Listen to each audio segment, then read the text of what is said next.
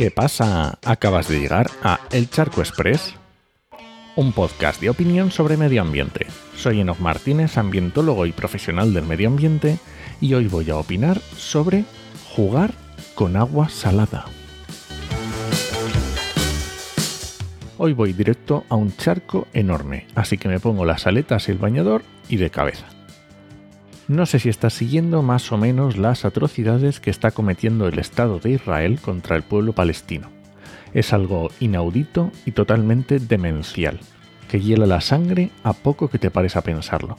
Y por supuesto para nada justificables por las acciones de cualquier grupo terrorista. Pero no es de eso de lo que quiero opinar hoy. Quiero que reflexionemos sobre una de las estrategias que ha probado Israel, y esta es que para evitar que el grupo terrorista jamás utilice los túneles que pueblan Gaza, están probando a inundarlos.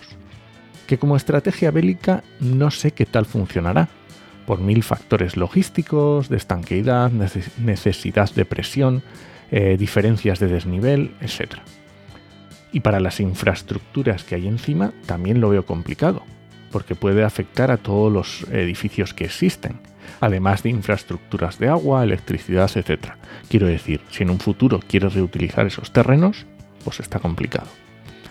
Pero todo esto es puramente logístico y estructural. Lo que ocurre es que en la zona tampoco es que sobre el agua.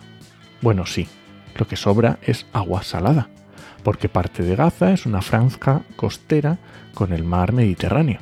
Así que están probando a inundar los túneles de Gaza con agua salada.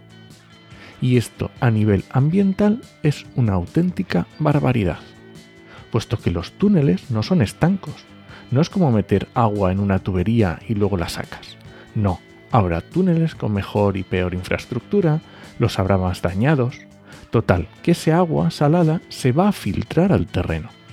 Y a poco que sepas de agricultura, te imaginarás que la sal no es que le guste precisamente a las plantas.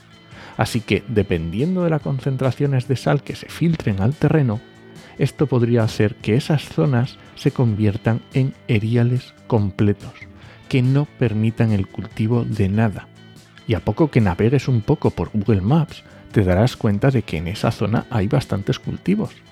Y sea para quien sea esa tierra, porque alguien vivirá allí después de todo esto, todos necesitamos de alimentos tenemos esa mala costumbre los seres humanos de comer. Y nada, esta es solo una de las secuelas ambientales que provoca el ser humano con su codicia y su maldad. Y este ha sido el Charco Express de hoy. Lo encuentras en Podcastidae o en elcharco.es. Y si alguien te pregunta, no lo dudes, te lo dijo en 8mm, que es como me encuentras en redes. Nos escuchamos. Y bueno, y mañana será el último episodio del año y espero que sea un poco más animado.